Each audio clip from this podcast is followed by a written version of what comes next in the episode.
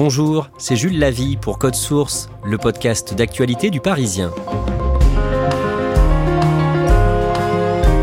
France 2 a diffusé en janvier un documentaire sur le fiasco judiciaire de l'affaire Doutreau. 13 personnes accusées à tort de viol suite à de fausses accusations portées par des enfants, enfants qui avaient bien été victimes de viol mais uniquement de la part de leurs parents et d'un couple de voisins, quatre personnes qui avaient reconnu les faits contrairement à tous les autres qui eux clamaient leur innocence. Chez Code Source, nous avons voulu donner la parole à l'un des témoins du documentaire, l'une des victimes de cette erreur judiciaire, Alain Maréco, 58 ans aujourd'hui. Il raconte ce qu'il a vécu au micro d'Ambre Rosala.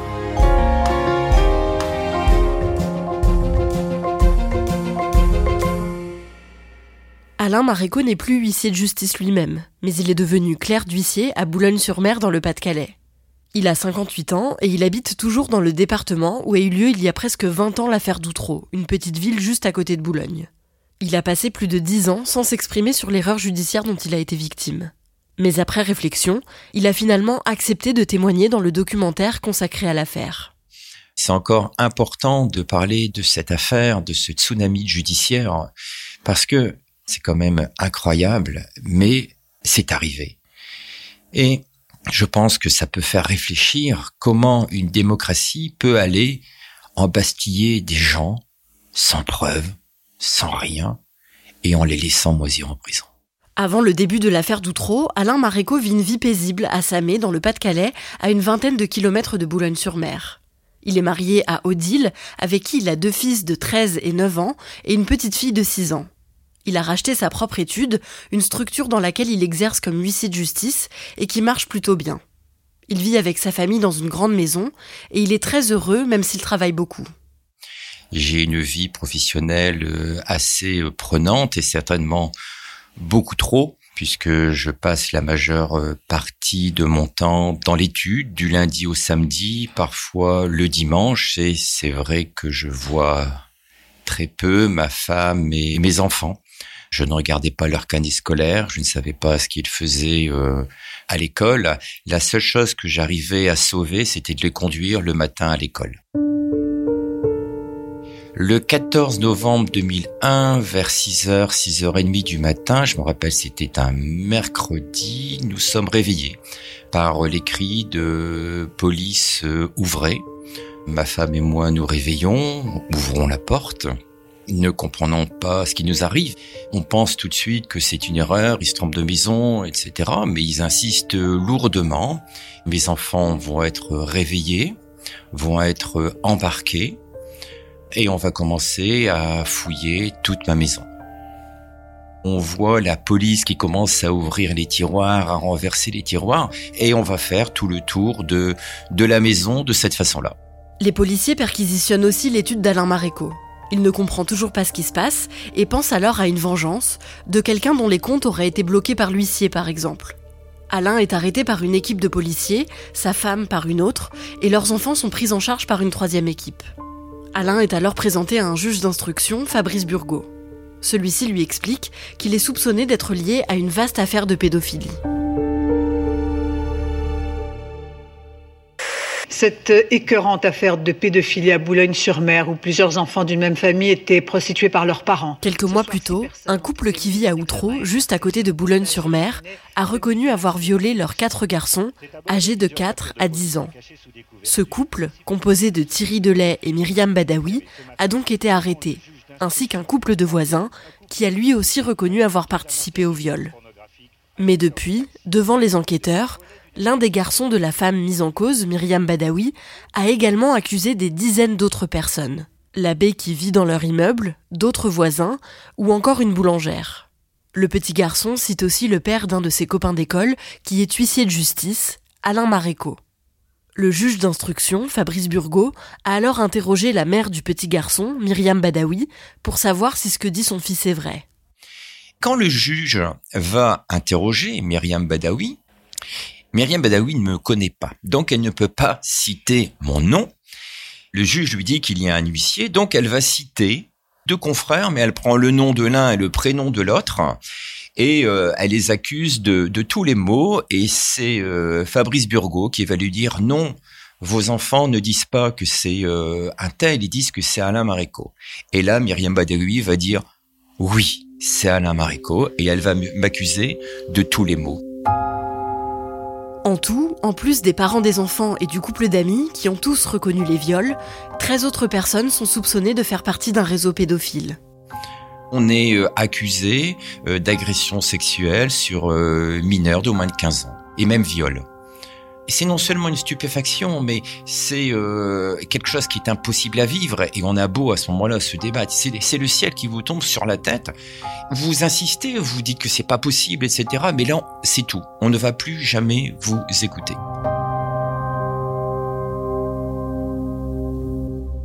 Lors de sa première audition par le juge d'instruction, Alain Maréco se défend et dit qu'il n'a rien à voir là-dedans. Ses trois enfants sont entendus et son deuxième fils, François-Xavier, qui a 9 ans, indique aux policiers que parfois, son père joue avec lui à ce qu'il appelle la machine à bisous. La machine à bisous, c'était une machine, j'étais la machine, et euh, je demandais à mes enfants où ils voulaient avoir des bisous, et je faisais 100 bisous.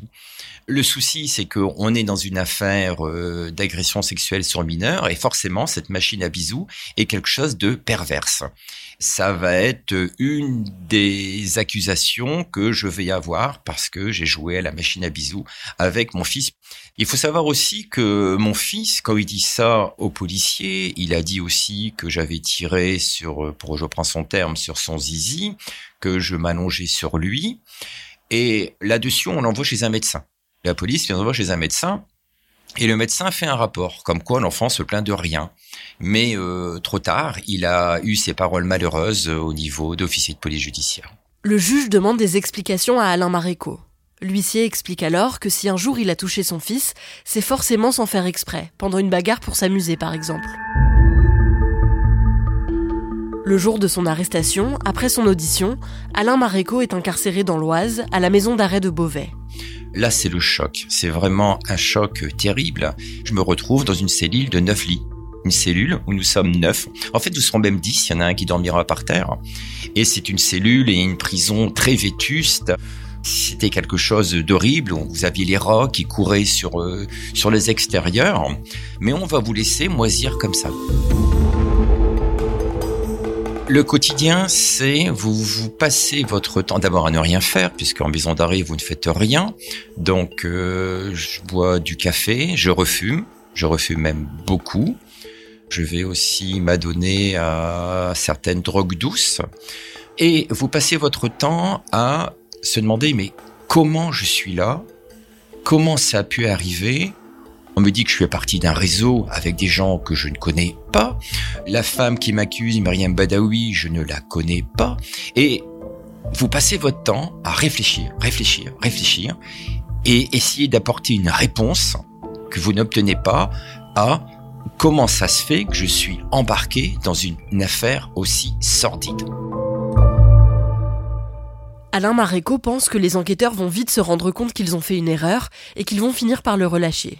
Sa femme Odile est elle aussi soupçonnée de faire partie de ce réseau de pédophiles, et elle est incarcérée dans une autre prison. Leurs enfants sont placés dans des familles d'accueil, et Alain n'a plus aucune nouvelle d'eux. Et deux mois après son incarcération, il apprend le décès de sa mère. Ma maman avait une santé euh, fragile, et lorsqu'elle a appris mon incarcération, a arrêté de s'alimenter. Elle a tenu deux mois, puisqu'elle décédera le 10 janvier 2002 et j'irai à son enterrement le 14 janvier, entouré de deux gendarmes et menotté. Plusieurs mois après son incarcération, il n'a toujours pas de contact avec ses enfants qui sont toujours placés. Et comme il était seul à gérer son étude d'huissier de justice, sa structure ne peut pas tourner correctement tant qu'il est en prison. J'ai tout perdu à ce moment-là. J'ai perdu ce qui m'était le, le plus cher à l'époque, qui était euh, bien sûr mes enfants, qui était euh, mon épouse, qui a été euh, ma maman. Mais après, vous perdez aussi beaucoup de choses au niveau euh, annexe, au niveau matériel, puisque j'ai perdu euh, euh, mon étude. C'était une étude individuelle, et si vous n'êtes pas à la tête de votre étude, elle peut pas tenir. Et c'est mon président de chambre qui m'a dit que le mieux pour moi était de vendre l'étude. Et début 2002, j'ai signé comme quoi je vendais mon étude. Je ne savais pas à quel prix, mais euh, j'ai laissé des blancs. en lui faisant confiance et en lui disant de remplir les blancs et que cette vie professionnelle était maintenant euh, terminée. Alain Maréco est aussi obligé de vendre sa maison pour payer ses avocats. Plus les mois passent, et plus il perd espoir de sortir bientôt. Alors il s'adapte à la vie de détenu. Je vais être un détenu modèle, je vais m'inscrire euh, à des cours, je vais aller en promenade, je vais aller à la salle de sport, je vais aller à la bibliothèque, je vais vivre une vie de détenu. Et euh, je me dis, mais Alain, comment peux-tu oser faire ce que tu fais alors que tu es innocent, alors que tu n'as rien fait, alors que tu connais aucune des personnes qui t'accusent, alors que tu connais personne dans le dossier, comment peux-tu courber le dos? Et il n'y a plus qu'une seule solution, c'est de mourir. Et là, je décide de mettre fin à mes jours avec l'absorption de médicaments. Je vais être euh, sauvé, emmené ensuite à l'hôpital psychiatrique, et ensuite euh, on va me réincarcérer. Plus possible de prendre euh, les médicaments comme je les avais pris en, faisant une petite réserve puisque les infirmières sont devant moi pour prendre les médicaments. Il faut savoir qu'à cette époque-là, je prenais énormément de médicaments qui m'assommaient totalement. Voilà ce qui était ma vie en prison. Et ne l'acceptant plus, je me dis, ben, je n'ai qu'à arrêter de m'alimenter. Mais je n'avais plus rien à revendiquer, si ce n'est qu'à me laisser mourir. Après avoir passé euh, quelque temps sans m'alimenter à la maison d'arrêt, on va m'envoyer à l'hôpital psychiatrique. Et après, comme je refusais toujours de m'alimenter et que bien je diminuais euh, physiquement, on m'a envoyé à l'hôpital prison de Fresnes j'avais quand même une tension qui du mémoire était tombée à 5,5 3. Les médecins me disaient que mon cœur allait s'arrêter. J'avais mes jambes qui ne fonctionnaient plus et euh, mon avocat a écrit au garde des Sceaux en indiquant que j'allais mourir. Et là-dessus, c'est le garde des Sceaux qui va mandater un médecin extérieur et il va conclure par pronostic vital engagé. Donc on sait que j'en aurai que pour quelques jours. Et je crois que là, euh, la justice a eu peur. Et là, j'ai été euh, libéré après trois mois sans m'alimenter et en pesant 48 kilos pour 1m80.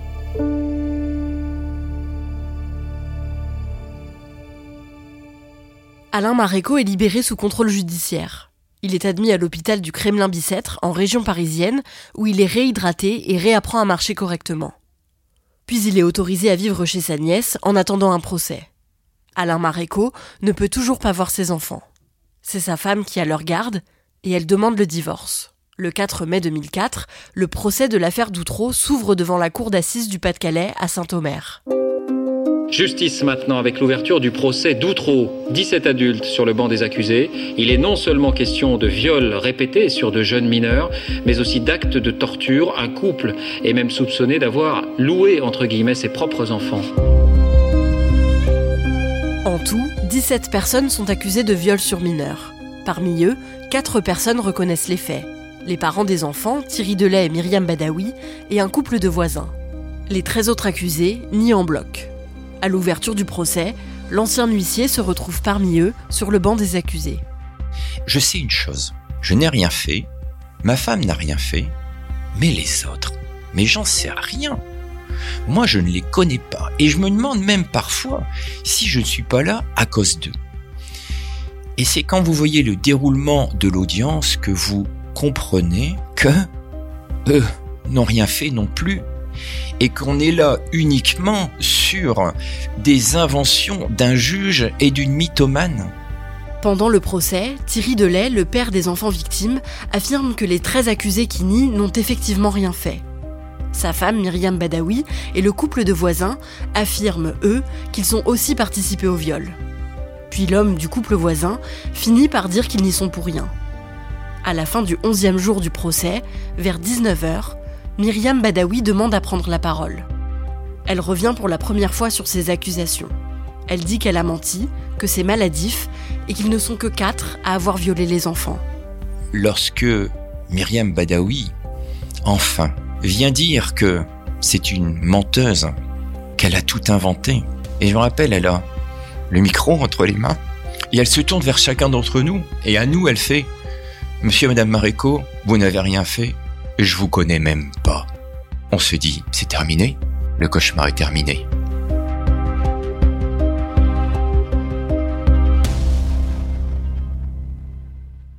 Six jours plus tard, Myriam Badawi fait volte-face et accuse de nouveau les 13 autres personnes. Le 2 juillet 2004, après neuf semaines d'audience, le verdict tombe.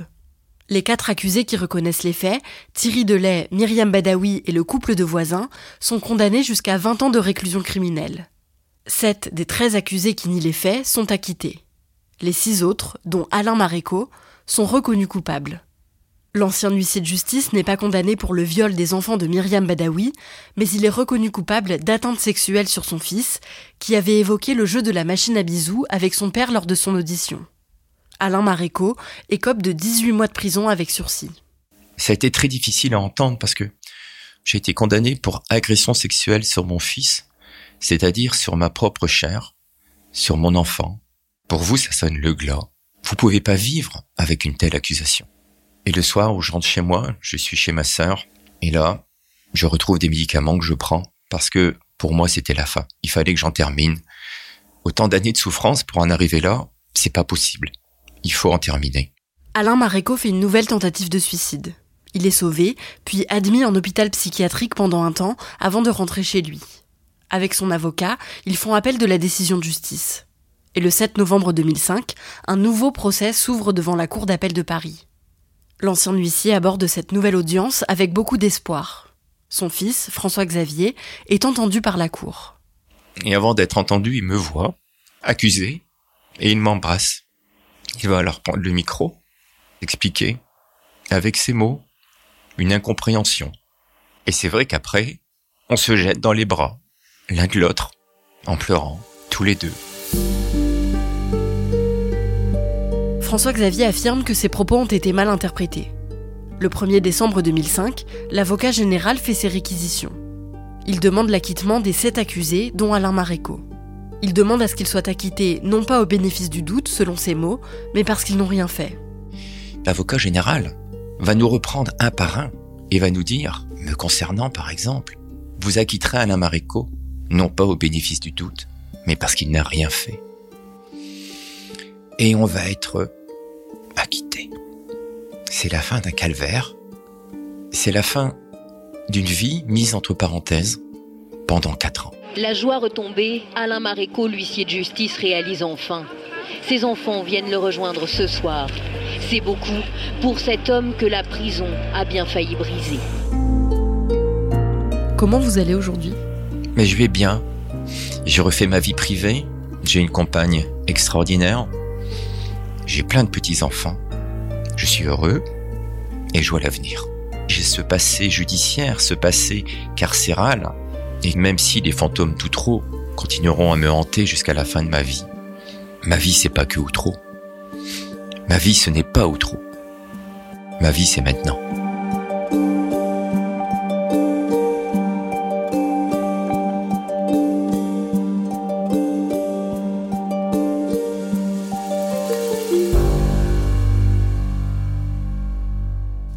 Comment est-ce qu'Alain Maréco a vécu la diffusion du docu-fiction sur France 2 Est-ce que c'est une forme de réhabilitation pour lui?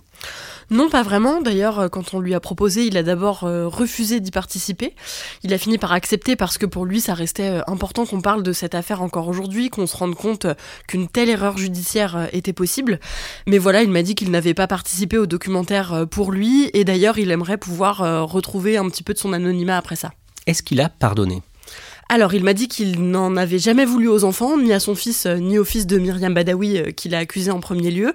Il ne leur en a jamais voulu, donc il considère qu'il n'avait même pas à leur pardonner. Il m'a dit qu'il avait par contre euh, pardonné à Myriam Badawi de l'avoir accusé, parce qu'il dit que c'est une menteuse et que c'est maladif, donc qu'on ne peut pas en vouloir aux gens malades. Il a aussi pardonné au couple de voisins qu'il avait aussi accusé. Par contre, il m'a raconté qu'il n'avait toujours pas pardonné au juge Fabrice Burgot. Il n'arrive pas à lui pardonner d'avoir cru à ce que disait Myriam Badawi et de l'avoir euh, envoyé en prison. C'est encore trop difficile pour lui, mais il espère qu'un jour euh, il réussira. il a quelle relation aujourd'hui avec euh, son fils? Ils ont gardé une très bonne relation. François Xavier, lui, s'en veut beaucoup. Il a témoigné dans le documentaire de France 2. il dit que ses propos ont été mal interprétés et il s'en veut que ça ait conduit à l'incarcération de son père. Et encore aujourd'hui, il continue de lui demander pardon plusieurs fois par an. Mais voilà, Alain Maréco, lui, ne lui en veut pas du tout. Merci Ambre Rosala et merci à Emeline Collet pour son aide. Code Source est le podcast quotidien du Parisien. Si vous aimez Code Source, n'hésitez pas à nous le dire en laissant des petites étoiles ou un commentaire sur votre application audio préférée. Vous pouvez nous suivre sur Twitter, at Code Source, ou nous écrire directement code source at leparisien.fr. Cet épisode de Code Source a été produit par Thibault Lambert, réalisation Pierre Chaffanjon.